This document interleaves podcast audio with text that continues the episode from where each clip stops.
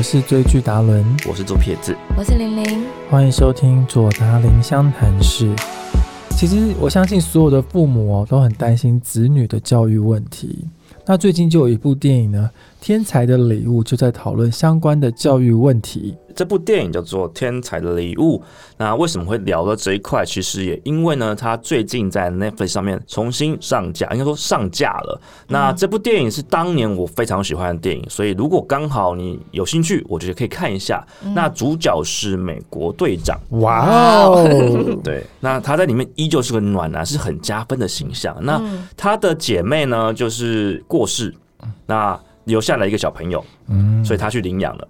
但是这个小朋友她是一个天才，就是一个我很喜欢的女童星呐，她就是个聪明漂亮，又因为她是个小天才，那到底要不要让这个小天才去上，就是上大学，去上一些资优的教育？因为呢，资优生。当这个主角的，呃，应该说美国队长他的妈妈，他们家都是数学世家，嗯，包括那个过世的姐妹，她也是数学天才啦，所以其实他们家都是就是有这个基因吗？对，那是那个妈妈是不希望她的女儿再跟她一样没有童年，对，所以希望说美国队长让她就是好好顾好他。可是奶奶，可是奶奶就会希望说你这天才是未来希望，且可能比他们家更聪明，对，那你要不要就是这个这件事情很像是啊，像我们以前有部电影叫《心灵捕手》，嗯，你是个天才，那我们都会希望你去做一些更为人类有社会贡献更大的事情。嗯，可是对于舅舅来说，他希望说你你小朋友还是有童年。对。对，嗯，所以我们要先请教玲玲。嗯，好，毕竟你现在有一位有一个小可爱的小朋友。嗯，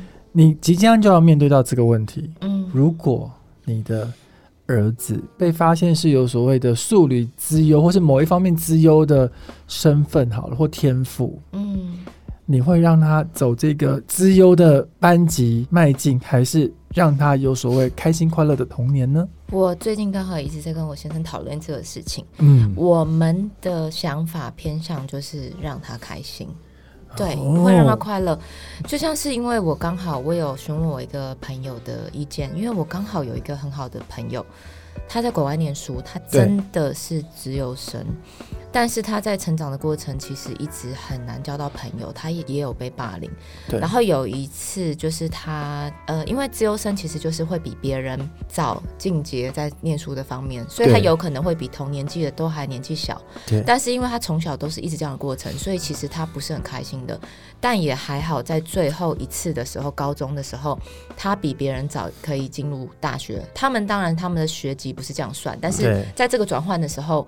他跟他妈妈聊了，还好他妈妈很理解他，很懂他，而不是可能像这部电影可能会给他很高的期望。对，他妈妈真的就让他去放松，去放假，等到了时间到了再回去念书，让他可以跟同年龄的同学是同样的年龄，而不是觉得哎，我怎么比他们小那么多岁之类的。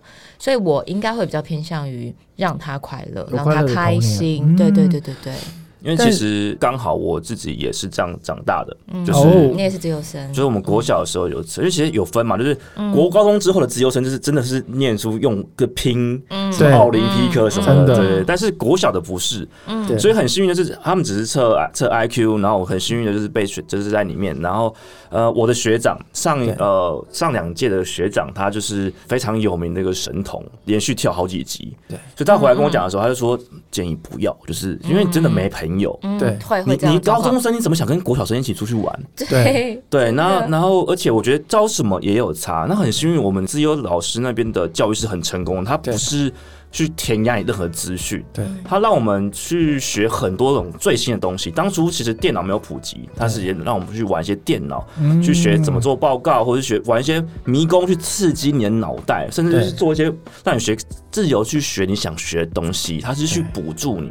所以对我来说，它不像是电影里面说哦，我要你就要去拼数学，就去解这些高等微积分什么的，没有。对，我们的自由班让我们学更广，而且我们其实像我成绩真的是就没有像是我其他的自由班同学这么好，他们都是第一志愿，像我都是一个摆明了就是到处来玩来玩去的家伙。对，所以其实我觉得，呃，我最开心的日子反而是因为我们国家很有趣，就是它是你可以上正常班。然后中间再拉时间出去上自由班，跟我小时候最好的同学，往往都是上正常班的那些朋友。嗯，对啊，我觉得那很重要。但是其实我相信很多父母真的对于孩子的教育有很多选择上的纠结耶。其实包含像零零小孩，嗯，接下来要面对了哦，嗯，几岁要开始上托儿所？幼幼班啊，幼幼班什么？三岁。哎，有些人可能两岁就送进幼幼班了哦。嗯，很多。那为什么两岁送、两岁半送、三岁送？到底那个时间差在哪里？好，再来上完幼幼班的时候，开始要念幼稚园了。嗯，好，到了抽公立幼稚园，好，私立幼稚园。所以每到那种所谓的开学时间或开学之前，大家很多的社群上都会洗白。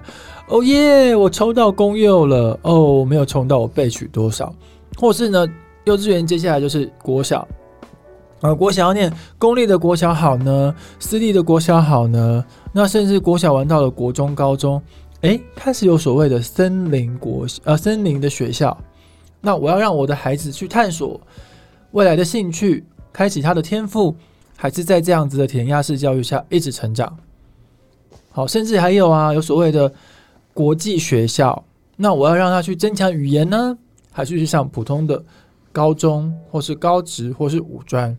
这一题还是要先请教玲玲。包含你刚刚提到说，哎，其实你跟你老公有在讨论这一题的。那就像你刚刚讲的，为什么你想要三岁的时候再送小朋友去上幼幼班？嗯，大部分的家长蛮多，甚至一岁半、两岁就会送去。像我自己的朋友是一岁半就送孩子去。那种真的幼幼班那种，三岁是小班，好像是这样子。因为我最近也是在研究，那我朋友他们蛮多都是一岁半、两岁就送他去，可是我自己是比较舍不得，所以我会把他带在身边。然后我们，但是再怎么舍不得，他现在一岁半了，你也开始得准备他三岁要进到学校的这个状况。但是其实我自己还没有研究到什么所谓公幼私幼这个部分。嗯，我现在最近跟我先生在聊的就是关于是什么样的环境、什么样的状况他会开心跟快乐。嗯，就像是如果你发现你的孩子是有呃语言天分的时候，你要真的就把他压去一个何家人美语或者什么美语，让他就是在美语上精进，还是你把他放在一个不一定是。英文而已，就是可能可可能也可能会教客家话、台语什么的，就是让他去启发，而还是是精进这方面是真的很不一样的，真的，我觉得差距很大，对，差距很大，对，就像是我就举例很好笑的一件事，就是我就跟我先生说，你觉得开心还是会念书很重要？他就说，其实有些孩子可以让他自己选择，有些孩子能玩能念书，对。可是重点来了，你送进去的那个学校就不一样喽，对。就是应该是说，这个学校是很有名，大家都很。都很知道，它是一个非常严谨的，比较有点像军事教育，就是严谨的一个很棒的学校。对很多人来说，它也是名校。对，可是它可能就比较着重于教育方面。它其实是很多家长的梦幻清单之一。真的，真的，它是出了太多名人，很有名。所以其实我也会考虑，我觉得哇，是一个校风很棒的学校。但是我也会清楚的知道，就是大家都知道这个学校是比较严格的。嗯，就像我先生说，他进去念书可能就不太能够玩嘞，不太能够联谊啊或什么，就是休闲活动会不太一样。所以连我先生都会觉得说，嗯，我怕他会压力太大或什么，所以。对于我来说，我现在还是会比较偏向于他开不开心、快不快乐这件事情，而比较不会去偏向去思考公幼私幼这件事情。就是目前考量点还不是这个，但也有可能是因为我还没有做功课，说公公司有的。费用或什么各方面，所以我还没有想到那一块。我觉得就有个情境题啦。嗯，假设如果你的小朋友，嗯，就是一块璞玉，他什么都没有特别想法，那你要怎么送他去？如果他是语言就已经有高度天分的，你要送他去哪边？对。如果他真的喜欢念书，当然是让他送送去念书的地方。但是念书到底弄过去之后，他还会不会继续喜欢？会不会继续想念？对不对？我因为当像是我们，你把电影当做职业的时候，你就不一定喜欢电影的时候，会不会有这种状况？你要怎么把它考虑？把它想？如果有语言天分。的话，我可能会送他去国际学校，嗯，因为那边就是一个比较充满你的双语学校的双语之类的学校，让他去增加他的语言。那当然，他喜欢念书，我觉得很好。那也要看他喜欢的程度跟转换出来的程度是到哪里。因为有些人喜欢，可是可可能成绩不好，嗯。那有些人喜欢，他成绩很好。很怕说，如果他喜欢，但他进到那个环境之后，他会觉得哦。怎么变成这样？变成一种压力的时候，他又不喜欢了。对对啊，这是很容易发生的。对我个人是倾向是在快乐的方式长大。我也是，因为我其实身旁有一些朋友，他其实小朋友现在也才三岁啊、四岁啊。那我每天都看着他带着孩子去上，哎呦，今天是音乐课，然后就看着他影片播孩子那边敲敲打打。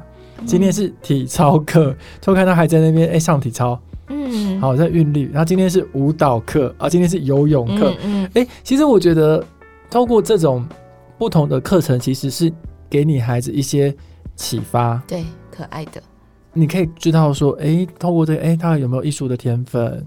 哎，他有没有运动的天分？嗯，的去增加他这些潜力跟天赋，我觉得都比去念书，对。实际一点事情，我觉得就蛮苦恼的，因为其实那我们都知道，呃，天赋这件事情不只是仅只包括于念不念书这件事情，而是说，即使你从你小时候看到，啊，这个小朋友可能很喜欢这个，你把他送过去之后，发现到完全不一样，这件事情最麻烦。第一个是，譬如说，好像我像我小时候，我喜欢弹钢琴。我看到我哥在弹钢琴，我也觉得很好奇。所以我们说学音乐嘛，学音乐的，那你爸妈就让你送我送过去。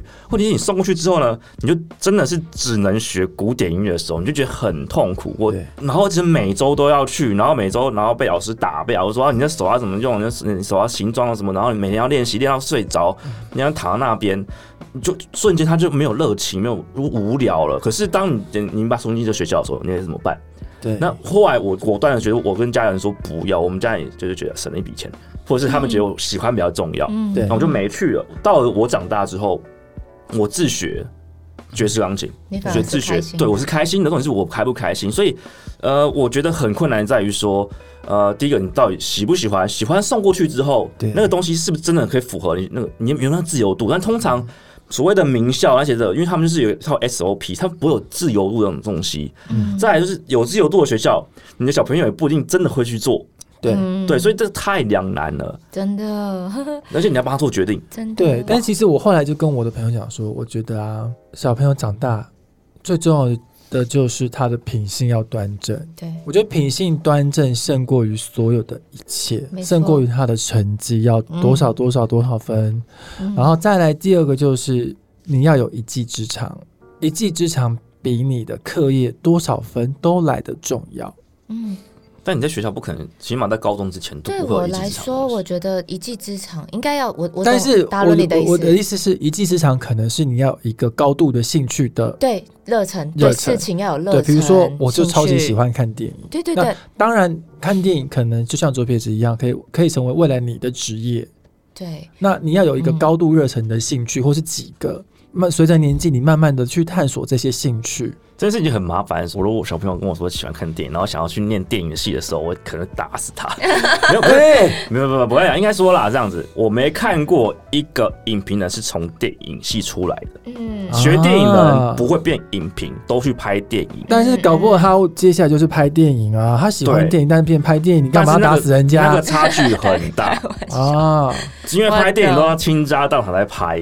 而且过得很辛苦的日子，所以当时他可能没考量到，那、我会全部跟他讲，因为是我了解这一块、你这个是那个哎、欸，刻板印象哎、欸，没没没没没没没有，我们我们知道这一切，当各个领域真的有它的它的优势存在的时候，对，每个大家这样跟，除非工作知道每个工作它有它的天花板，你行销再怎么厉害，你当别员工就是可能四到五六万之间，嗯，但是你在其他的行业可能轻轻松松就可能就七八万起跳。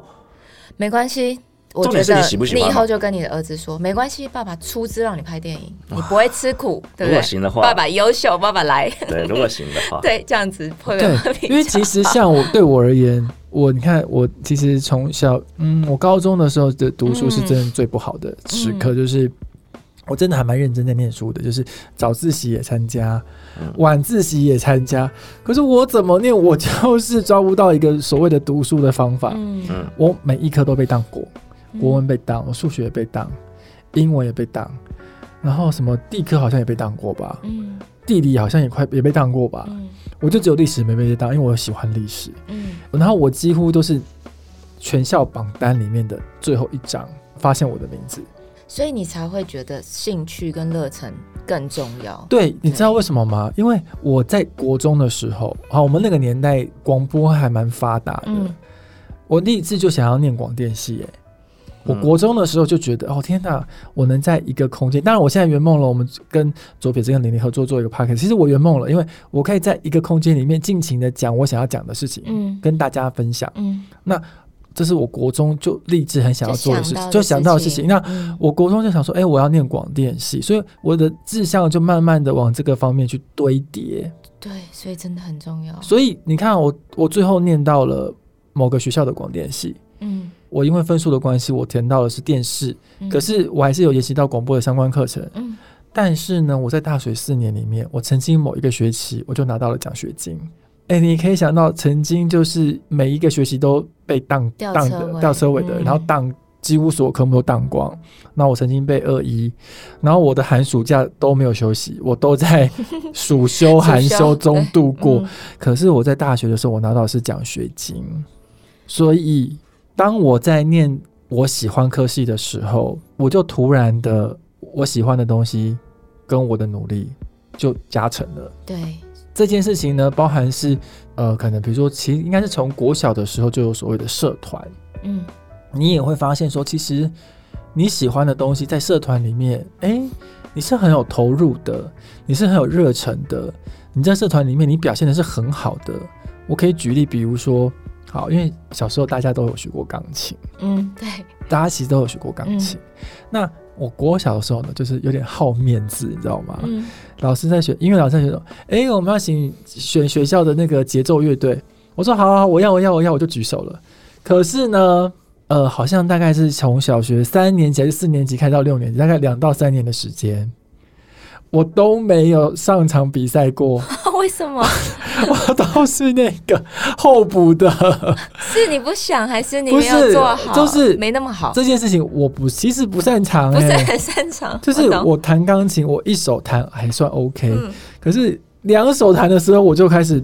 不协调了，嗯嗯嗯，但是这个事情我怎么努力我都无法达成。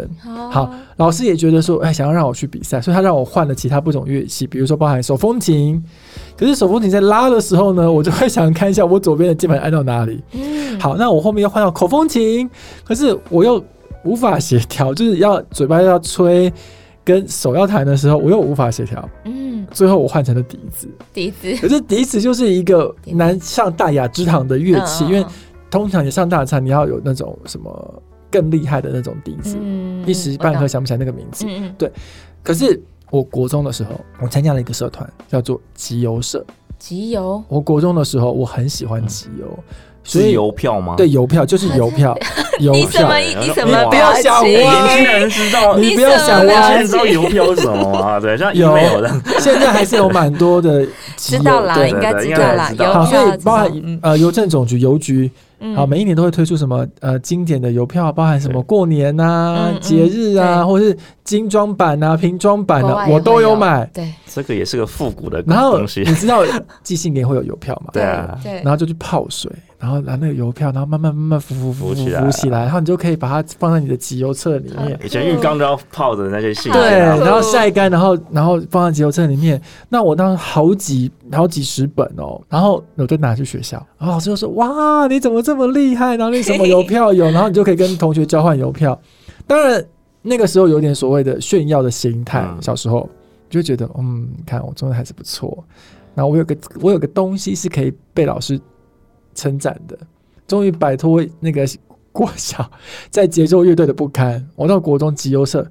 哎，很好哎，因为那个是我那个那个时候很喜欢的东西。集邮社现在学校应该废社了吧？现在卡今天什么电玩卡牌社？我们听众有没有听不懂是什么？集邮社邮票，对，是邮票。好，四十年前集邮跟现在集邮不 可能不太。那我要再继续来分享。那当然，我国中的时候课业还算是中上哦。嗯，我一直到高中，我真的是有点跟不上，因为我的数学、英文真的是都没有办法，就每一学就被挡。好。那我高中呢，我参加了两个社团，一个是话剧社，当然因为我立志练广电嘛，我对于像表演这些东西我是喜欢的。好，那我话剧社哎，其实也不错哦。那另外一个我参加的是校刊社，校刊社就是编务，好特别。嗯，我知道。对，然后我在那边就是写了一些那个就是小说啊、散文啊，又得奖啊，或是什么什么的。哎。当年我们学校的好像是第二本校刊吧，就是我编出，跟我的同学们一起编出来的。对，但是我在这个地方做到，就是可能学校老师都认识我，可是我也因为我的成绩，也让老师都认识我。哎，这个人的成绩真的很不好。但我觉得我也会很好奇一点，就是透过你因为喜欢兴趣，你很多东西变得很优秀。对。但有没有可能一些资优生是因为他的特别优秀，智商特别高，但是却因为大家太过于想要栽培他，让他优秀，让他。就是把事情做得更好，赋予了更多压力在他身上，他反而荒废。会啊，我觉得分几个东西可以讨论。一个东西是有有兴趣，但是真的没天赋的话，该怎么小朋友怎么？这个就当做兴趣就好了。达伦是有兴趣，我是有兴趣有天赋。再来有能力，但是不一定有兴趣，你知道吗？像好，你可能。你做什么东西，像是数学也可以写的很好，可是你不一定爱数学啊。你可以把它写的很粗，可是你不一定会爱。爱这件事情是无，就是跟兴趣是无关的。嗯，所以其实很多状况是，这个小朋友他真的有这个天赋，可是你你你没有创造出他的他对东西的爱的时候，那你就去强迫他。但这件事我就会取决于他个人，你要选择哪一个？你可以先选择一个是，然后再换，因为我觉得这个路是可以调整的。再来的问题就是说。假设他有兴趣，他也有爱，他也有才天天赋在上面，嗯，可是他就觉得说，我现在觉得跟小就是小朋友觉得，我现在想要比较想要多时间玩，那就是有这些长辈就觉得说，你现在拿去时间玩就是浪费，对，有些老长一辈，然后说你就是你不如把它就是专精嘛，你拿去打电动，对，动对吗？对，这会是很多电竞队，其实我觉得真的就是品性端正，然后你把你该准备的功课考试。其实你真的准备好，你就可以去玩了，去找一个你喜有兴趣跟专心的事情。但是其实回过头来，我们电影也面临到就是所谓的，哎，我对于子女的家庭教育跟长辈是不一样的。尤其如果你刚好就是住在同一个屋檐下的话，那你应该怎么处理？我想先听听看玲玲，你有没有预估到这样的经验？我自己是没有，因为我自己在。小孩的教育跟我们在抚养的过程，就是很幸运的，我爸妈、我公婆、我我跟我先生都很接近。但是我有朋友的例子，就是她跟她老公是先生是感情非常好的，嗯，但是他们生了孩子之后，就有一个很大的一个争执点，就是他先生觉得对孩子严格，就是可能要稍微有点凶。对，正常的那种熊教养，严肃，甚至有时候会小小打手这样子，不是暴力，他们就是很正常的家庭，就是他教养是比较偏向以前，可能以前我们都被打过，对我小时候也被打过，但是我的朋友女生朋友反而是从小家里就是爱的教育，他从来没有被打过，像我被打过的，我可能还可以理解一下他先生的想法什么的。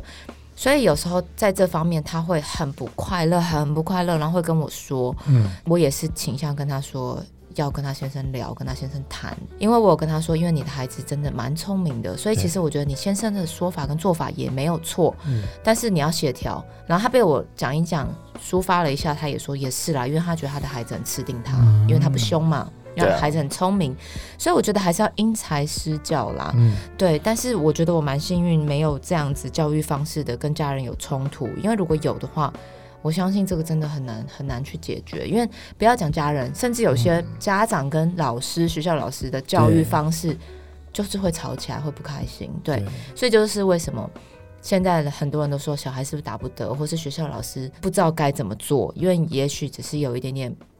严肃，小孩可能回家哭说老师好凶，所以这个东西是很很嗯很大的问题。我也有朋友，他就分享说，学校的老师师哦，每一天都传讯息跟他讲说，哎，你家的孩子今天又神游了，你今天孩子又不不专心，又又怎样怎样怎样怎样怎样了？哎，我赫然发现。现在的老师都这么闲哦？对，你知道我我我我以前我们以前在念书的时候好像没有这样子吧？老师会记录下来。当然，因为现在的那个通讯软体发达，那大家可能都会有所谓的班级的群组啊什么。那以前我们可能就透过联络部。对。那联络部当然就是有时候就是传达事情还是会有一个隔阂，它没有那么的立即性。但我的意思是，现在老师都这么的闲吗？没有，我也很好奇这一点呢。他们是故意的吗？他们方式不同，他们会把很多小细节都会告诉你。当家长的有必要要知道这么多吗？这么多小细节的，对，因为有时候细节是取决于这件事情的前后的逻辑跟前后的发生，不是因为这一点小点就判定我的子女是有问题的，或是神游或者是什么样。对，可是有些家长很想要知道这些。很需要知道，有一些觉得这是应该是教育的一种新的时代。对于教师来说，就是他让你知道更多你小朋友在学的状况，这些细节是好的，因为他们觉得，呃，你毕竟在家里跟在在在学校是有差距的。那我们怎么怎么透过理解来让我们彼此双方认知降低到降降低一点？对，或许会更好沟通。嗯，对，所以他可能不是去烦你，他可能只是跟你说这个这个状况，我们一起来关心。对，很多人是在小细节是真的这样。那你朋友有觉得那个老师就是他不喜欢这样的方式吗？呃，他心里就纳闷。他心里的纳闷，你刚刚说的是他纳闷，对他心里会纳闷，老师怎么说这些？老师就是会讲这么分享这么多。那当然回回家还是要跟孩子沟通说，哎，那你今天上课的状况怎么样啊？那些孩子会有孩子他解读他自己上课的一面嘛。那我觉得这种事情还是要一个。长期的观察跟孩子互动的过程，说他到底是因为什么样的原因可能上课不专心？嗯，那是这个课他没有兴趣吗？那他别的课会不会很专心？还是说前一天他可能太晚睡了，然后所以怎样怎样？对啊，因为这对于教育来说，就是这件事情不不能只在学校教，而是你回家之后继续教。学生跟老师讲的话，跟学生跟家人讲的话一定是不一样。那希望通过这个沟通过程来理清这件事情，我觉得是好的，而且。这样老师反而是用心的，嗯，因为他可以不管你啊，他可以直接拿去打，他玩跟别人对话也行。真的吗？对，他算是一个蛮用心的老师的。哦，对，对我来说，如果以这样的资讯来说，我想我们碰过很多认真领钱的老师嘛，对，也有，就打卡上下班老师，真的没有对他没有这种热热情，不会这样做，我觉得他也还是有一定的热情存在。嗯，哦，真的吗？可是像其实很多那种比较特别聪明、特别好动。然后智商高的小孩好像真的是在教育上面是会稍微要比较特别一点，对不对？有一些反应太快、太聪明的小孩，其实我觉得家长也蛮辛苦的。我常常跟我先生开玩笑说，希望儿子不要是超级自优生活天才，因为我怕他会觉得父母怎么这么资质那么平庸。开玩笑，开玩笑的讲，因为我有时候看到一些新闻案件或者是好电影有演，就是这个孩子太优秀，就是天才，就是那个智商是就会觉得有一点压力。就是我会希望我的孩子。可以聪明啊，可以资资优，就是最怕就是你你你无法帮助到他。对，就是怕这个。我的意思就是这样。我我觉得这有一个面向是说，当然我们都很希望自己的孩子很出色啊，很杰出啊，是神童啊，是天才，是资优。我觉得这都没问题，是为人父母。现在重点是在资优或是天才的背后下，他能不能去承担未知的挫折？对，我觉得这件事很重要哎，因为很多的资优生。他可能一路从小到大，我都是第一名。突然有一天，他在这个自由班里面，哎，他变第三名或变第二名的时候，他能不能去接受这样的挫折？没错啊，有很多社会案件也是这样。对，阳光普照啊什么的，就是就是其实。就是到底要不要把学生送到那那种环境下去竞争，是不是好的？这件事情我我自己也不喜欢。但是你说真的，你要把资优生放在一般的社会上，我觉得也很困难。对，因为这对他们真的很痛苦。当你你必必须在那个环境下，然后上了一个你本来人知道或是只能这样做的地方的时候，他你会碰到他，他说。他其实觉得这样也可以，这样也可以的时候，你都不跟他说，学校为为了要教大众，他必须说只能这样子。对，这违反了小朋友想学更多的一个热情存在。像我最近也有一个朋友，就是他发现他的小孩，哎，可能一岁半了还不太会讲话，或是他的小孩可能一岁半接近两岁的时候还不太会走路。嗯，那他就开始紧张了。哎，我的小孩是不是有什么发展迟缓？嗯，或是我的小孩是不是是不是慢飞天使？那开始就会去做这种紧张，然后开始去做咨询，然后开始去做判定。像玲玲来说，你的小朋友刚好像一岁半了，也是在面临这样子的过程。你自己会不会担心或是紧张？这方面我比较不会的原因，是因为我自己的成长过程。我是三岁之前是完全不会讲话的。哇哦，是真的是这事情，就是因为我曾经有问过我妈，说是我是可能有自闭症或什么不愿意讲话，还是真的不会？对，我是真的不会讲。然后我三岁过后开始开口，也是从爸爸妈妈那种开始，是真的不会。所以其实反而。我对于这一块我是比较随缘，就不是随缘，我比较放松，就是我不会去想着，糟糕，我的儿子都已经一岁半了，还会不会讲话或是什么？我是比较让孩子自在的发展，我不是一个过于担心跟紧张的妈妈。对，但我的孩子是正常的啦，就是他一岁多就开始会爸爸妈妈发出声音什么，可是因为。因为我妈妈，毕竟她跟我分享过，就是我三岁之前是连邻居的孩子都会讲一整句话，我是真的不会的那种时候，我就会告诉我自己说：“哎，那我现在长大不是也好好的？”所以我不会过于担心。但是你们所讲的那种一些症状，那要去检测这方面的话。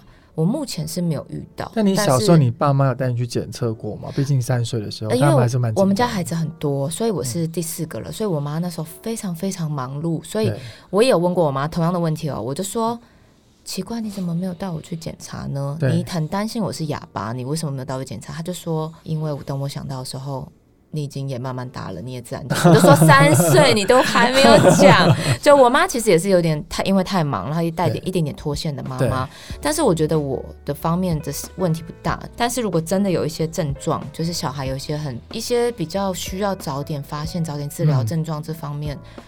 我觉得对于父母来说，真的会比较担心。我真的也有另外一个朋友，对，呃，她的老公是医生，就发现说，哎，她的小孩也是接近一岁半哦，嗯，哎，可是你叫他，他都不太回应，或者反应这个有异样，比较慢半拍。对对对对对。然后呢，可能就被怀疑是有慢飞天使的倾向。哦。那我的朋友就是当晚就哭了一整个晚上，晴天霹雳。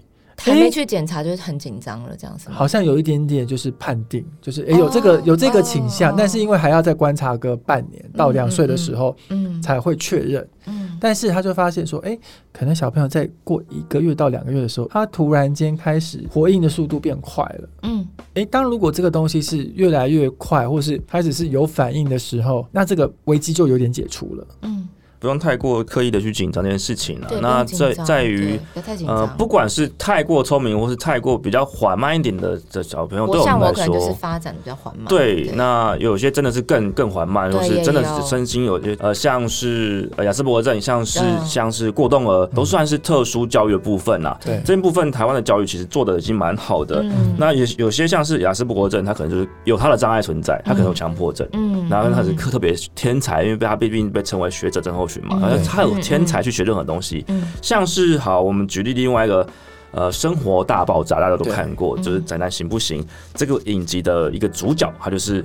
非常的聪明，因为他们已经已经结束，然后有出一个前传，就是那个小变小 Shelton，Young Shelton，就是小朋友时代，他就是讲说他小时候求学过程，因为他是雅斯伯格症，有些同时他有强迫症，就是也是属于天才，然后你必须要他一直跳级跳级，然后真的没朋友，很符合我们今天讨论的题目，大家想看也可以去看一下。然后呢，像是里面的呃，我们刚刚有提到说天才的礼物的那女主角啊，小小童星，她也出现在 Young Shelton。小小希尔顿的那个影集里面，他也是同样演出一个天才的小女孩，去跟男主角去做对抗。对，那演技依旧是很好，就是很讨喜。所以，如果大家，我觉得啊，在这有很多的题材，不管是雅思伯格症、天才的教育、特殊教育，都值得大家去讨论。那如果像是呃，有些比较。缓慢或是天马行空抓不到思绪的小朋友，也有一个叫做有一部叫做《心中的小星星》。呃，他的理念就是每个天资独特的孩子都需要个懂他的的老师啦。对，因为这个小朋友是他有阅读障碍，他是无法看书，对他来说文字就是这个奇怪东西，他宁愿看很多图画。对对，所以其实无法在常态下的小朋友都需要特殊教育，然后大家就是可以透过这些电影去了解他们，而不是强迫他们跟每个人一样。你会发现到说，跟他们叫他们跟别人一样，说他的想法是为什么你们每个人都一样？嗯，为什么不能不一样？对，所以其实大家要尊重、接受，然后看更多的不同的角度去看事情。对对对。所以天才到底是礼物还是所谓的负担呢？我想，不管是哪一种情境，陪孩子开心快乐的长大都是最重要的。左达林相谈室，我们每周日在空中跟大家相见，谢谢，拜拜，拜拜。